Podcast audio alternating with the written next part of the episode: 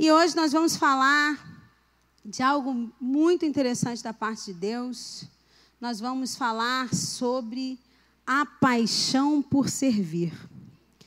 Hoje nós vamos meditar um pouco na palavra de Deus e pedir a Deus para que Ele fale conosco através da Sua palavra, para que essa palavra possa nos despertar, para que assim como a paixão de Cristo é uma inspiração para todos nós, que a nossa paixão por servir esse Deus possa inspirar milhares e milhares de pessoas. Amém? Você que está com a sua Bíblia aí, seja no tablet, no laptop, seja no celular, ou seja a Bíblia física, igual a pastora Elaine, que é pastora dinossauro, coloca a mão sobre a sua Bíblia e repita assim comigo: Senhor Jesus, eu tenho sede da tua palavra.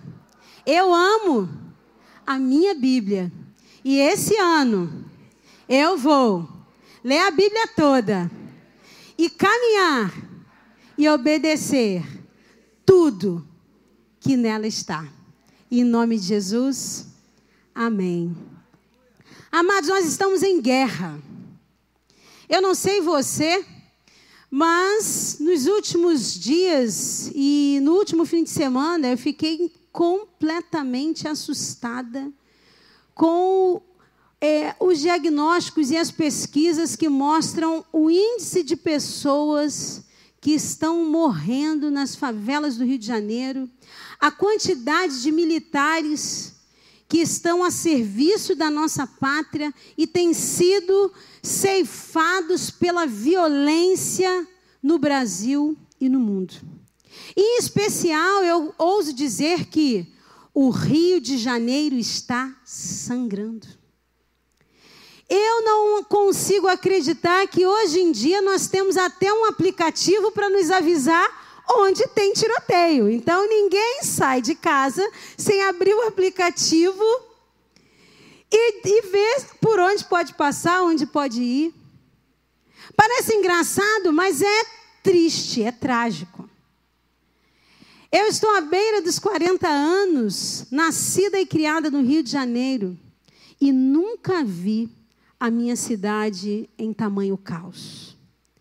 Eu recebi recentemente uma pesquisa de um instituto de pesquisa reconhecido no Brasil e no mundo, e eu quero dividir com os amados irmãos alguns dados que me assustaram bastante. E talvez você esteja pensando assim, pastor, e o que isso tem a ver com a palavra que você vai pregar? O que isso tem a ver sobre sermos apaixonados por servir a Deus? Queridos, eu fiquei sabendo nesta semana que mais de 1.612 mortes violentas em 2017. Mais de 632 vítimas de balas perdidas e 67 civis mortos em 2017. 134 policiais mortos em 2017. E pasmem, nós nem começamos o mês de fevereiro e já estamos com 18 mortes em 2018. Eu quero dizer para você que assim como Deus enviou o seu filho amado Jesus para uma missão extraordinária, e mudar a maneira do mundo ser e de viver, Deus está chamando a igreja brasileira para uma missão diferente neste tempo. E sabe qual é a notícia? A igreja brasileira é você. Olha para a pessoa que está do seu lado e fala assim: você que é a igreja. A igreja não são essas paredes, apesar de eu morrer de orgulho de ver cada uma delas. Eu tenho um orgulho danado de cada uma dessas cadeiras, porque eu até comprei a minha. Quem é que fez parte da campanha de cadeiras? Não é lindo? Tudo que tem aqui é fruto do que nós temos dedicado ao Senhor com a nossa fidelidade. É lindo ver. Né? Eu que já estou aqui há tanto tempo, já vi essa igreja se mexer, se mover e realizar tanta coisa. E vejo Deus fazendo e construindo tanta coisa. Mas a igreja não é nada disso. Que coisa linda overflow. Você vai no overflow? Você já adquiriu seu ingresso? Você não vai sair daqui hoje. Você não vai ficar de fora dessa conferência extraordinária do Espírito Santo. A conferência overflow é de quê? Eu não sei nem falar overflow. Eu já falo assim: você não vai na conferência do Espírito Santo lá na igreja, não? Se você não sabe falar overflow igual a mim, você fala conferência do Espírito Santo. É onde o Espírito Santo vai transbordar na sua vida. É lindo, mas eu quero dizer para você: isso não é igreja. Que coisa linda sabermos que nós já estamos em mais um CD do Ministério Atitude. Você foi impactado com esses louvores hoje? Vem aí o novo CD. Mas isso não é igreja. Sabe o que é a igreja? A igreja sou eu. A igreja é você. E certa vez, eu ouvi o pastor Rick Warren, que é um pastor que me inspira, e é uma grande referência para mim, dizendo que a igreja é a solução e a resposta de Deus para esse mundo. E se a igreja sou eu e você, o que ele queria dizer é: eu e você somos a resposta de Deus para a solução das mazelas desse mundo. E por isso, querido, eu queria te convidar a abrir a sua Bíblia. Lá no livro de Êxodo, no capítulo 21, nós vamos ler desde o verso 21, quem puder transmitir aqui, para que todos possam ler. Nós vamos hoje experimentar um pouco e tentar entender o que, que é realmente ser servo de Deus.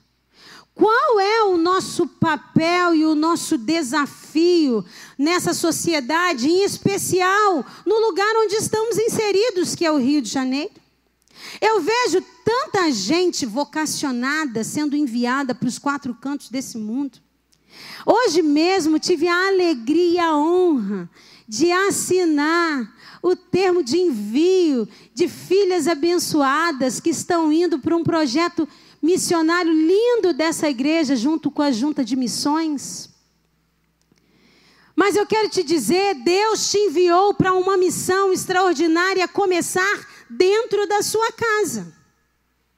Deus te mandou para uma missão extraordinária começar dentro da sua família. Deus te enviou para uma missão, você é um missionário no seu trabalho. Você é uma missão de Deus para o Rio de Janeiro. Sabe por quê? Porque você é servo do Senhor. E quem serve um Deus pertence a um reino obedece ao Criador e cumpre a sua missão. Impactada e pensativa sobre as questões de políticas públicas de segurança no Brasil, eu estive pensando sobre como deve ser ser um policial. Faltando tantos equipamentos e instrumentos, nós temos discípulos aqui, homens de Deus, fiéis à palavra do Senhor e que estão servindo a Deus com suas fardas, como militares, como policiais militares espalhados e defendendo o nosso povo, honrando a Deus e honrando a nossa sociedade, arriscando e dedicando a sua vida atrás de suas fardas através de equipamentos de trabalho que realmente tem sido uma vergonha. E eu estive pensando sobre isso e comecei a ver que, por exemplo, se alguém é capaz de vestir uma farda, colocar um colete muitas vezes vencido, para ir para uma guerra e uma batalha com traficantes e bandidos tão bem equipados, o que pode mover um policial a cumprir a sua missão e o seu juramento e fazê-lo entrar num confronto, colocando em risco a sua própria vida, muitas vezes com uma arma que não tem sequer uma, muni uma munição decente, com um salário atrasado. Mas eu quero fazer um paralelo com o exército de Cristo com os soldados de Deus que estão lotando as igrejas brasileiras e nos quatro cantos do mundo. Onde está esse exército? Eu não sei você, mas quando eu assisti aquele filme A Paixão de Cristo, eu já assisti esse filme algumas vezes e quando eu olho a dimensão da paixão de Deus, por nós, a paixão de Jesus Cristo por nós. Quando eu começo a ver aquele filme, eu já começo a chorar e ser impactada pelo amor desse Deus tão extraordinário, mas, sobretudo, com um Jesus que se fez homem, como eu e você, e não fugiu da sua missão. Queridos, não tem como nós falarmos de paixão por servir se nós não ressignificarmos a nossa posição de servos. Essa noite é uma noite de nós vestirmos a nossa farda, de tomarmos as nossas armas, assumirmos a nossa posição de servos e guerrearmos em favor da nossa cidade para estabelecermos o céu na terra. Você crê nisso? Se você crê nisso, acompanha comigo o verso 1 que diz assim: São estas as leis que você proclamará ao povo. Se você comprar um escravo hebreu, ele o servirá por seis anos, mas no sétimo ano será liberto, sem precisar pagar nada. Se chegou solteiro, solteiro receberá liberdade. Mas se chegou casado, sua mulher irá com ele.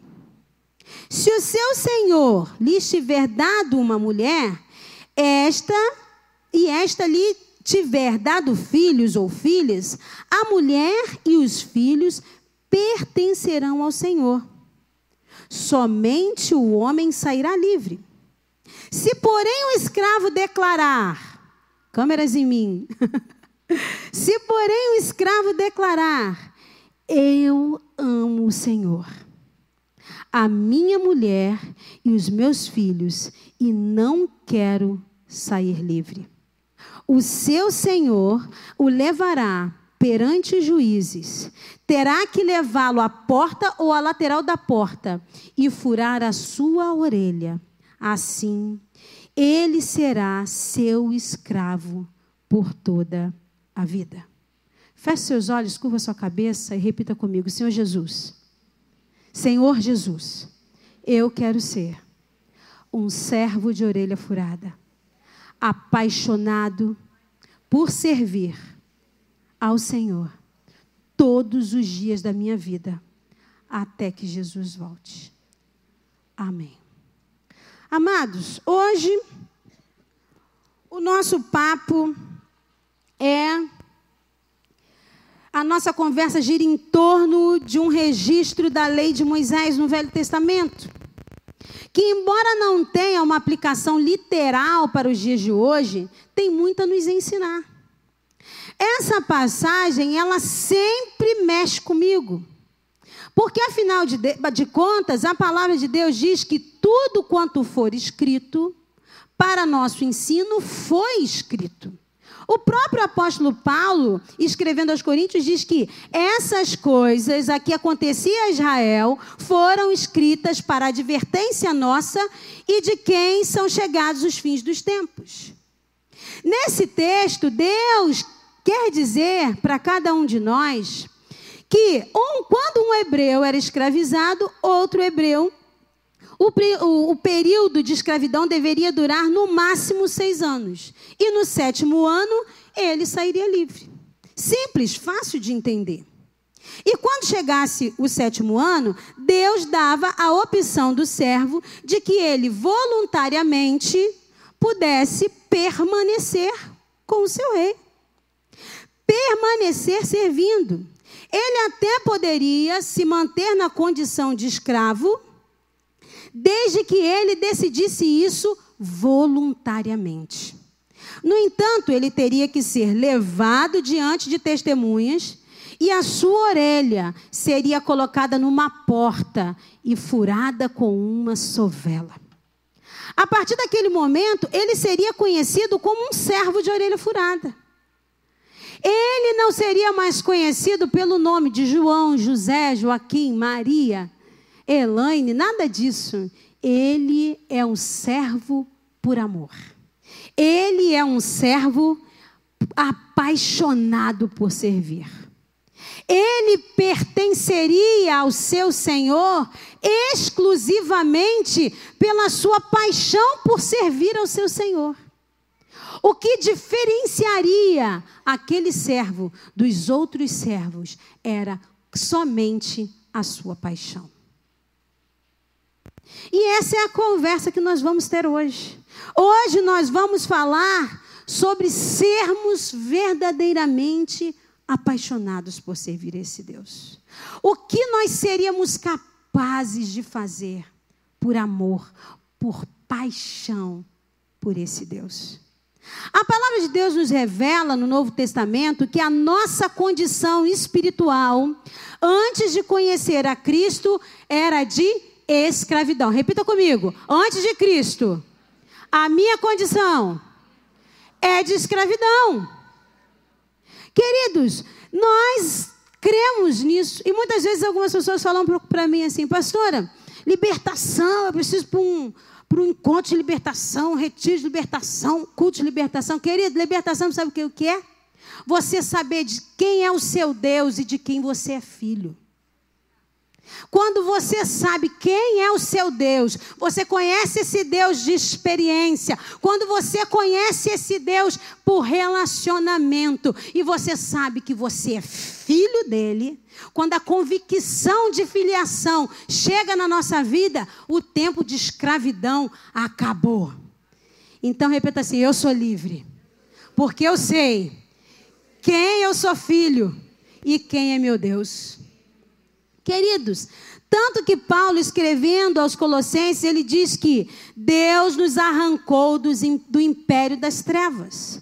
Esse é o lugar onde nós estávamos antes de Cristo. Cristo veio para proporcionar liberdade.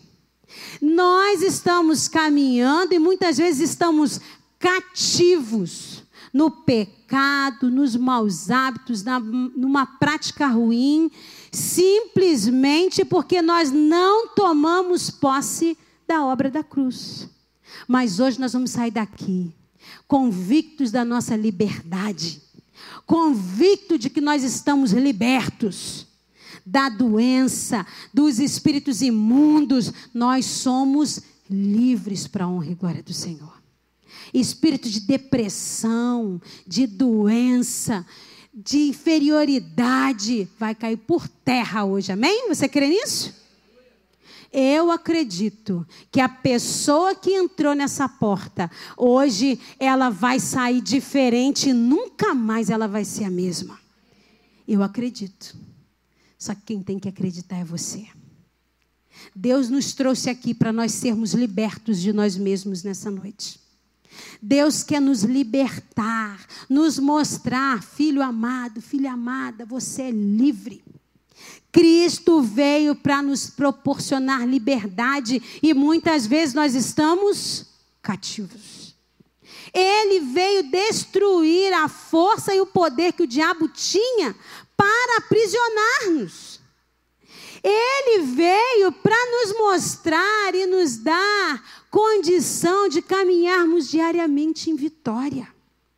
Ele veio destruir as trevas que estavam sobre nós. Mas, para que a gente entenda o que Jesus veio fazer, é importante entender como que a escravidão surgiu. Porque muitas vezes a gente pensa assim, pastora, então como é que a escravidão espiritual surge?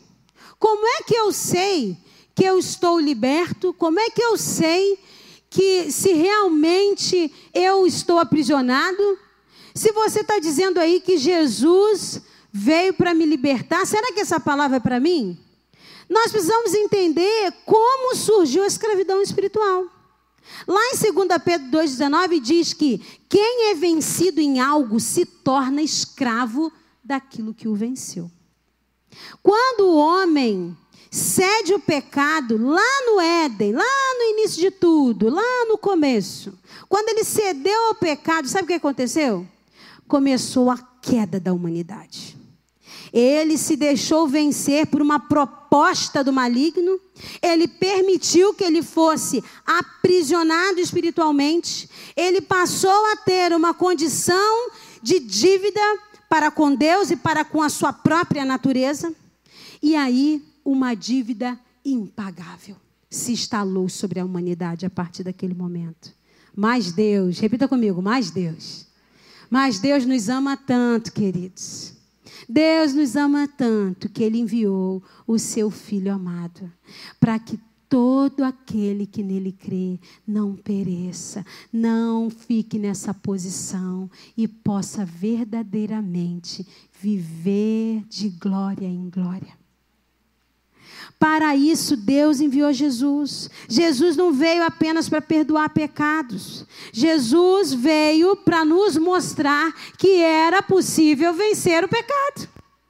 A Bíblia diz que nós podemos ser dirigidos por Deus. Agora, como nós vamos ser dirigidos por Deus se nós não conhecemos a Sua palavra? Jesus veio resolver a nossa dívida. E talvez você fale, não, pastor, mas a minha dívida é porque o meu cartão está no cheque especial. Ele vai resolver sua dívida.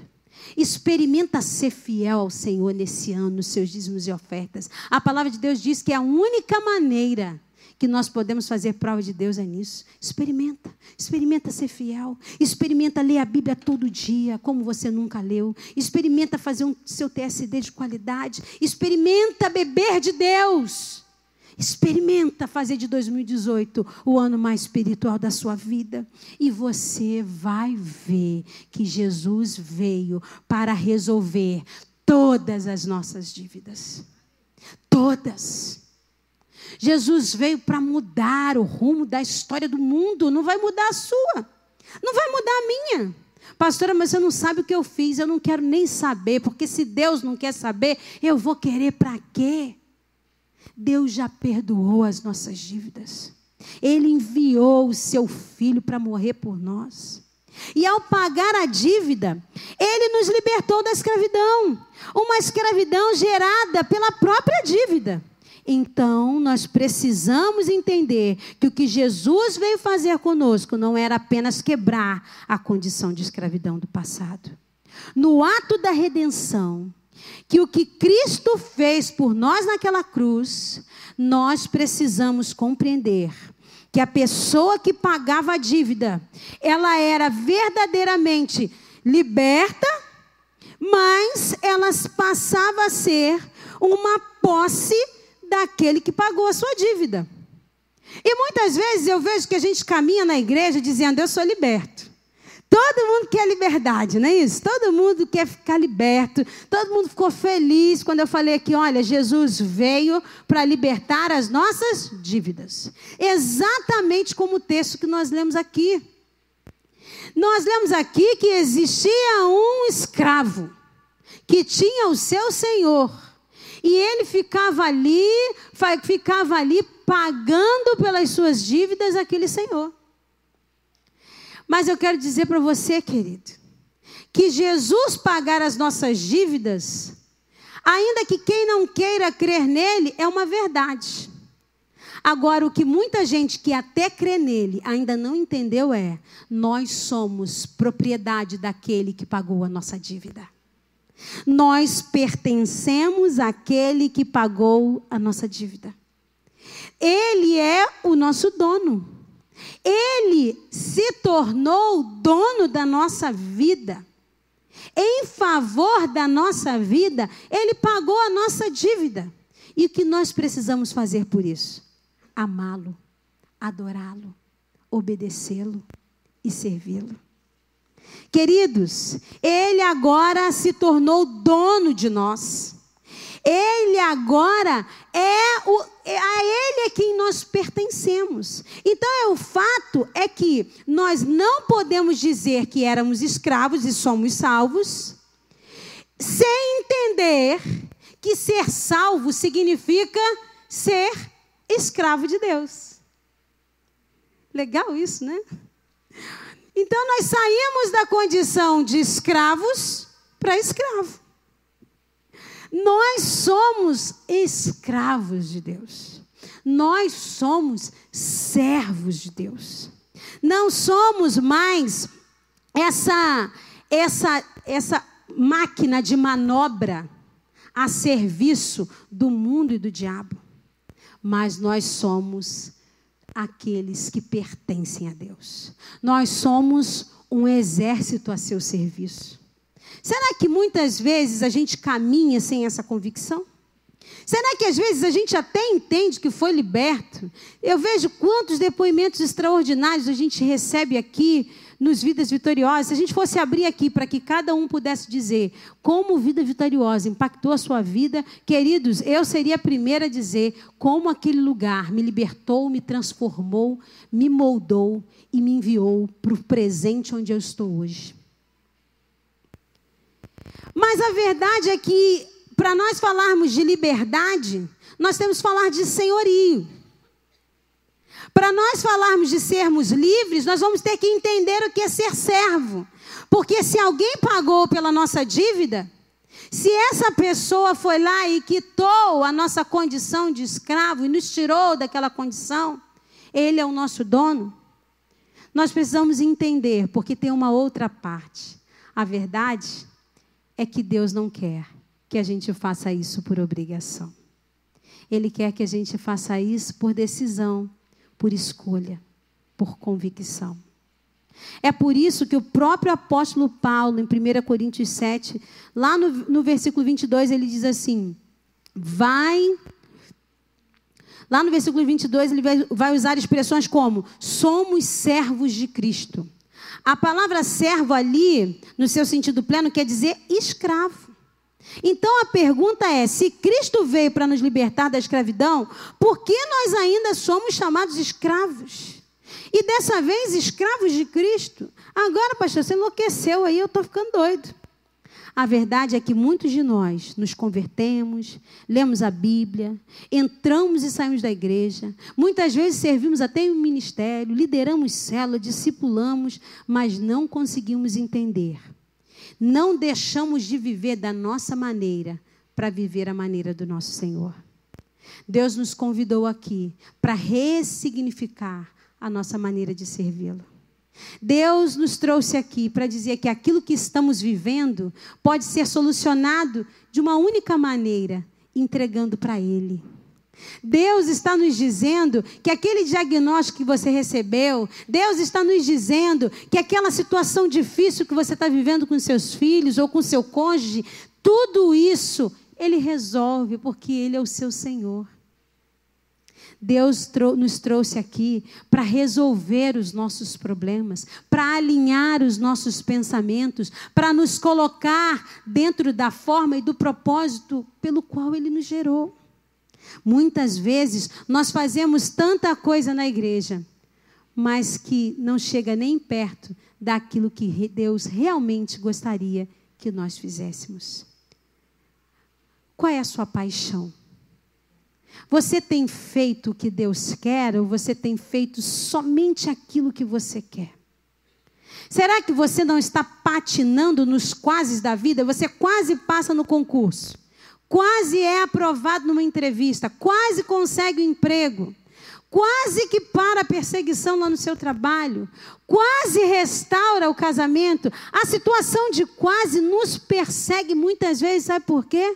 Porque nós não vivemos em posição de quem tem um Senhor. Nós não entregamos o senhorio da nossa vida para o nosso Deus. A verdade é que é confortável ter a vida nas próprias mãos. Nós precisamos definitivamente compreender essa verdade de que sermos servos de Deus é termos Ele como Senhor em todas as áreas da nossa vida. Pelo ato de compra, nós estamos na condição de escravos e de servos. No entanto, o propósito pelo qual o Senhor nos comprou, assim como era na redenção do Antigo Testamento, foi para manifestar o seu amor.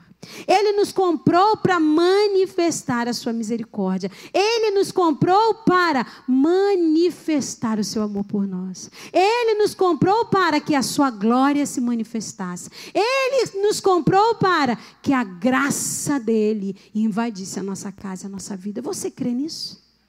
Você crê que Deus te comprou para isso? Quando você vai numa loja, você compra uma roupa, até o sapato que a gente compra, a gente compra para quê, né? Acho que com exceção do meu marido, acho que meu marido é o único que já sai da loja, ele compra uma roupa nova, ele já sai da loja vestido, né? Às vezes até a chuteira que ele acabou de comprar, ele já sai de lá com a chuteira no pé. Pode passar aqui e falar, pastor Wallace, fiquei sabendo que você não aguenta nem chegar o dia do futebol, você já sai da loja com a chuteira. Ele é aquele que não espera nem para abrir o presente, ele já abre logo. Com exceção do meu marido, que não, tem, não, não comprou um negócio e só vai usar com aquele propósito. Eu acredito que todos nós, quando nós compramos alguma coisa, a gente compra para algo. Deus te comprou com um propósito. Não é um acidente. Você não veio a esse mundo por acaso. Deus tem um propósito para com a minha vida e para com a sua vida. Para que a gente possa entender de fato este propósito, nós precisamos entender a dimensão do amor de Deus e entendemos que Ele espera de nós o que? O nosso amor. Amados, legalmente a nossa condição é de escravo. Mas, no entanto, o que Deus espera de nós é entrarmos nesse lugar de escravos por amor.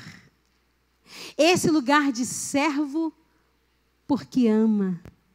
Esse lugar de que eu escolhi servi-lo. Esse é o lugar que Deus escolheu que nós estivéssemos. Chegou a hora de entrarmos nessa posição de servos. E entender que não se trata das nossas decisões, das nossas escolhas, se trata de uma vida de submissão e de vontade de Deus. Viver em primeiro lugar em obediência à Sua palavra, os preceitos da palavra. Viver conectado com esse Senhor e servi-lo acima de todas as coisas. O Evangelho, o Evangelho é o Evangelho da obediência. Não tem como você ter um Senhor e não obedecê-lo. Não tem como dizer, Deus é o meu Senhor, eu sou o servo de um rei e de um reino e não obedecer os teus caminhos. Olhar para Ele como Senhor. E para nós, como escravos, não quer dizer que nós não temos valor aos olhos de Deus. Olhar para Deus como Senhor e para nós, como escravos, é assumirmos a posição de servos. A pergunta de Deus para mim e para você nessa noite é: ele não está nos pedindo para nós sermos pregados numa cruz. O pedido de Deus para nós é que a gente realmente tenha paixão por servi-lo. Eu ouso dizer que o sonho de Deus é que hoje a gente saia daqui convicto de que não somos escravos do medo, nem de dívida e nem de nada. Nós não pertencemos a pessoas. E o que elas declaram e dizem sobre nós, nós estamos livres, amém?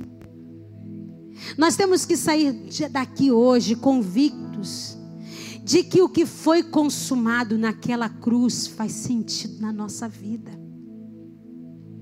E tomarmos posse da vida gloriosa que Deus tem para nós nesses dias. Para que a vida mude, nós precisamos mudar. Se nós mudarmos o nosso entendimento, muitas vezes Deus está falando para você: você já foi liberto, você já foi no Vida Vitoriosa, a irmã da oração já orou por você, o seu líder de célula, o pastor Josué. Meu Deus, todo mundo ora por você. Deus está falando para você: chegou a hora de você orar por você. Chegou a hora de você impostar a mão sobre a sua cabeça e declarar: Eu sou livre. Eu saí da posição de escravo, da doença, do diagnóstico, do abuso, da posição de abusador. Eu saí da posição de devedor, de endividado. Eu saio dessa posição nesta noite. Recebermos essa convicção de que somos livres e pertencidos. Nós fazemos parte, nós somos obra-prima, feitura de Deus. Eu sei que muita gente aceita Jesus e fala: olha, uma vez salvo, sempre salvo. Glória a Deus. Mas, querido, você veio nesse mundo somente para ser salvo? Ou você veio a esse mundo para ser salvo e para ser pleno? Deus tem vida plena para os salvos. Chega dessa história de que cristão tem que viver na escravidão. É mentira do diabo. Deus vai mudar a história da vida de cada membro dessa igreja em 2018. Deus vai mudar a história da sua empresa, vai mudar a história dos seus filhos, vai mudar a história de todos aqueles que você impostar a sua mão. Sabe por quê? Porque você assumiu a sua posição. Saiu da posição de escravo do mundo e do pecado para ser escravo de Deus. E quem é escravo de Deus, quem é servo de Deus, é servo. É servo simplesmente porque ama o seu Senhor. No verso 5 diz assim: Se, porém, o escravo declarar: Eu amo o meu Senhor. Você tem coragem de declarar aí no seu lugar: Eu amo o meu Senhor? E enquanto você declara, Deus vai derramando bênçãos. Você vai chegar na sua casa, diante daquela circunstância que você está vivendo, que está colocando você numa posição de angústia, de medo, de derrota e de vergonha. Você vai ajoelhar e vai dizer: Eu, eu amo meu Senhor. E enquanto você ama a Deus, enquanto você serve a Deus, ah, você vai destruir destronando o império das trevas da sua vida. Queridos, quem olhava para aquela cruz, acreditava que o que estava acontecendo ali era morte. Ah, mas o que aconteceu naquela cruz foi vida. Talvez as pessoas à sua volta estejam olhando a circunstância que você está vivendo e está dizendo a morte, mas você está dizendo aquilo que para eles é morte, em Deus é vida. É vida. Chegou o tempo de vida. Chegou o tempo de vida. Deus deu a cada pessoa feita por Ele uma habilidade especial para cumprir o seu propósito divino. Por exemplo, alguns animais correm, outros saltam, alguns nadam, outros escavam, outros voam. Mas cada um tem seu papel específico a desempenhar, baseado na maneira pela qual foi formada por Deus. Deus vai arrumar sua vida nessa semana, para que você possa exercer o seu papel. Antes de projetar um edifício, o arquiteto sabe para que ele serve. Você acha que Deus arquitetou você para você ficar nesse desespero, nesse pranto, nessa humilhação? Não foi para isso. Deus não arquitetou você para isso. Mas Ele vai usar tudo isso para que o nome dele seja glorificado. Queridos, quando eu estava lá naquele hospital, eu confesso para você que tinha momento que a fé ia lá embaixo. Quando os, os, médicos e as enfermeiras vieram me dizer a dimensão do que estava acontecendo comigo, a minha humanidade gritou e aflita. Eu liguei para o meu pastor e falei: Pastor, cuida do meu marido e do meu filho, porque eu não sei se eu volto mais. Mas naquele momento, meu pastor me empoderou e falou: Eu repreendo isso. E você vai voltar, porque a vida de Deus, você é serva do Senhor e você vai voltar. Eu não sei o que estão dizendo para você. Eu não sei qual é a condição que você está vivendo. Mas eu sei que o Deus que muda todas as coisas está aqui. E se você é servo, se você tem paixão por servir esse Deus, ah, ah, querido, a glória de Deus se estabelece na terra. Só um apaixonado por servir a Deus é capaz de orar por essa nação. Só um apaixonado por servir ao seu Senhor é capaz de, numa quarta-feira, depois do trabalho, ficar ouvindo a pastora Elaine nesse horário. Só um servo de Deus apaixonado por servir a Deus é capaz de dedicar a sua vida, abrir a sua casa, de preparar um lanchinho para a sua célula, muitas vezes até sem ter condição financeira de fazer isso. Você acha que Deus não tem feito isso? Aprendi com o meu pastor Josué uma frase que impactou a minha vida: Deus não faz acepção de pessoas, mas Deus faz acepção de atitudes. Deus tem visto as suas atitudes, querido. Deus tem visto as suas atitudes, querida. Deus não desperdiça nem coisa grande nem coisa pequena. Deus não desperdiça nem uma lágrima nem um desespero. Deus vai usar tudo isso para a glória dele. Deus está te aperfeiçoando. Deus está te aperfeiçoando. Mas para isso, nós vamos ter que acabar com o desperdício. Porque ser servo de Deus é servir no seu reino, é servir no corpo de Cristo. Nós vamos ter que acabar com o desperdício. Nós temos vivido um tempo onde as empresas, as instituições renomadas têm lutado contra o desperdício. Desperdício é a palavra do momento. É um momento em que só se fala disso. Como nós temos desperdiçado coisas, comida, é, bebida, tanta coisa desperdiçada. É a era do consumismo. Em todo o mundo, grandes empresas e organizações lutam contra isso. Mas eu quero dizer para você: a igreja de Cristo também precisa lutar contra o desperdício. Quando olhamos para as igrejas e para cada ministério ao longo, ao, nos quatro cantos desse mundo, vemos cristãos, servos de Deus, cheios do Espírito Santo, sentados, esperando receber. Vemos pessoas o tempo inteiro na posição de servos, mas escravos. Vemos pessoas escravas do seu tempo, do relógio, do celular, do WhatsApp, do Facebook. Vemos pessoas sem tempo para nada. Vemos pessoas que não têm coragem de lhe acordar um pouquinho mais cedo para ter um tempo com Deus. Não tem tempo. Não tem tempo para estar com seu Senhor. E eu não estou falando daqueles que não conhecem a Deus e nem a manifestação do seu poder. É tempo de acabarmos com o desperdício. Estamos desperdiçando cristãos poderosos, produtivos, pessoas que são verdadeiramente talentosas. Eu louvo a Deus pelo privilégio de ser pastora numa igreja que tem pessoas apaixonadas por servi-lo. Nós temos mais de duas mil pessoas servindo a Deus através da liderança de células. Nós temos mais de 400 casais servindo através do, do Ministério de Família. Nós temos tantas pessoas nessas recepções. Quem aqui não lembra quando um irmão aqui no mutirão da limpeza perdeu parte da sua orelha?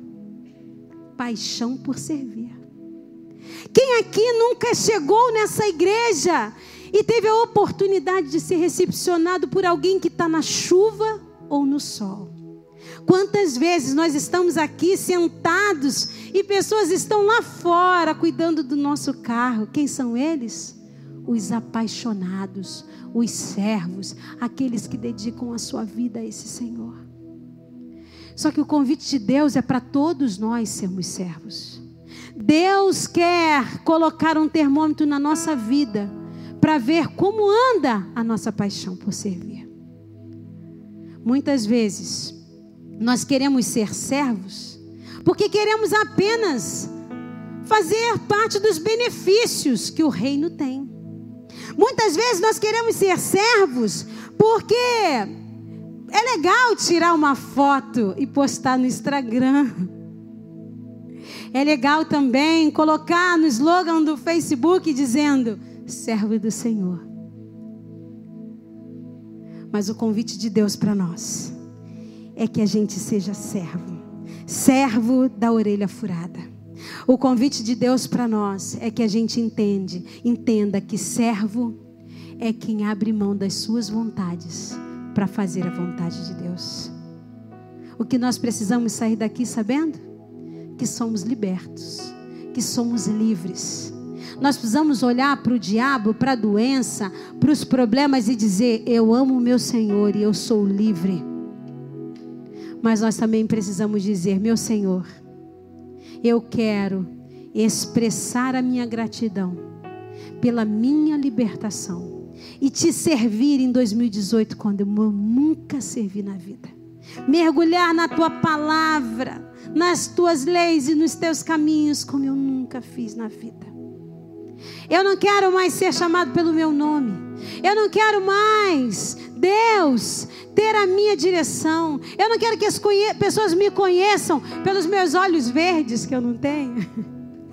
Mas eu quero que as pessoas me conheçam pelo meu abraço. Eu quero que as pessoas me conheçam pelo meu sorriso. Eu quero que as pessoas me conheçam pela paixão que eu tenho de te servir.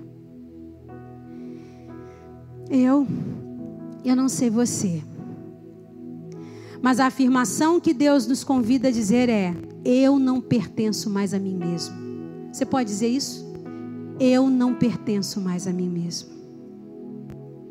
Quando nós somos servos, nós entendemos que nós não pertencemos mais a mim mesmo. Nós também precisamos entender que precisamos, como servos, conhecer as ferramentas de trabalho. Repita comigo, eu, como servo, eu preciso conhecer as ferramentas de trabalho. Sabe quais são? Oração, jejum e Bíblia.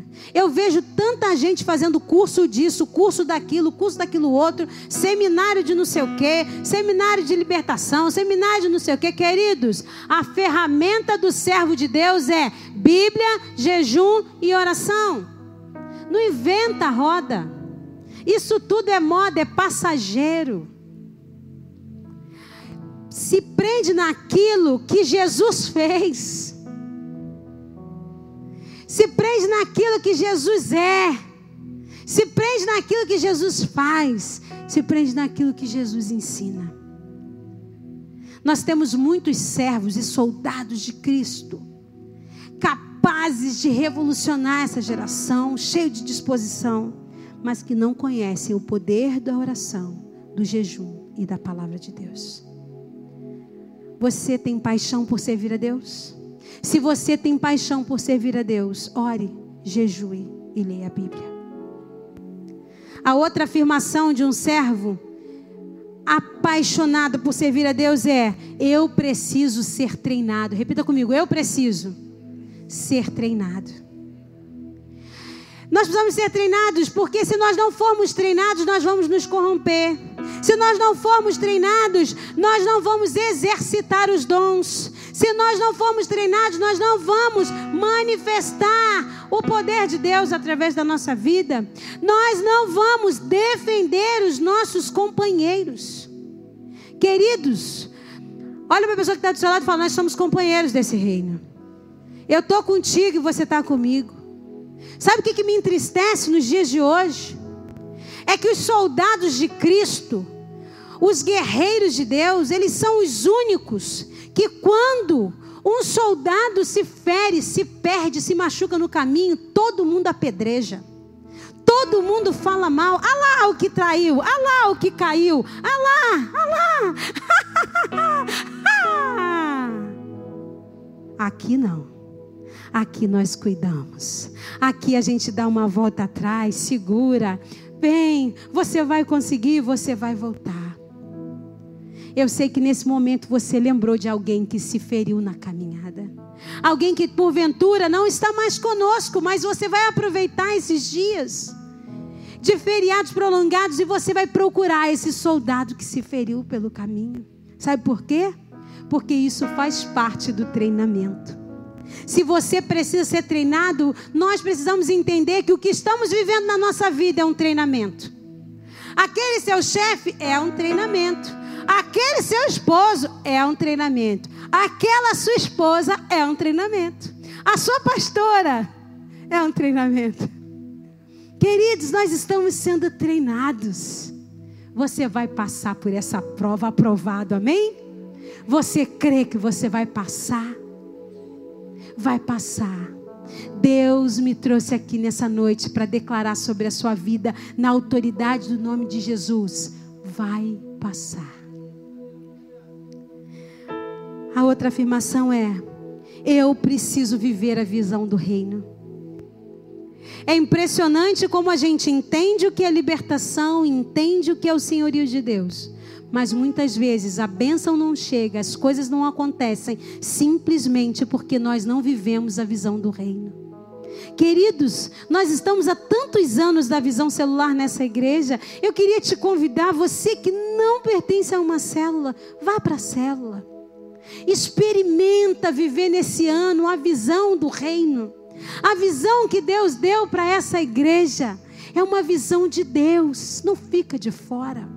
Vai para a célula, viva o discipulado, discipule, ganhe alguém para Jesus. Nós estamos às vésperas do batismo entre vá às águas com alguém que você ama.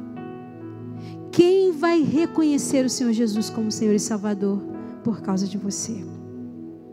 Repita comigo, eu preciso viver a visão do reino. E por último, eu preciso perdoar dívidas. Muitas vezes a gente recebe o perdão das nossas dívidas. Muitas vezes a gente recebe o perdão de Deus. Muitas vezes a gente recebe do Senhor um alento, uma resposta, uma bênção. Mas a gente insiste em caminhar cobrando a dívida daqueles que nos devem. Servo de Deus, apaixonado por servir, pertencentes a esse reino, perdoa a dívida. Eu não estou dizendo para você, para você fazer de conta que não te fizeram nada, mas eu só estou te pedindo que você ore ao Senhor para que a graça, o poder dele se manifeste de forma que o seu interior seja purificado, sem mágoas, sem feridas. Perdão. Quem recebe perdão, sabe perdoar. Feche seus olhos nesse momento, curva sua cabeça. Eu queria que você repetisse assim: Senhor Jesus, eu entendi que a minha vida te pertence. Deus, eu te entrego o senhorio da minha vida. E te reconheço nesta noite como meu Senhor e Salvador. Deus, me liberta de mim mesmo, da doença, de todo o mal, dos pensamentos de mal. Senhor, eu quero ser livre para te servir, para te adorar eu quero ser um servo da orelha furada. Eu quero pertencer a um rei, pertencer a um reino e ser servo do Senhor Jesus.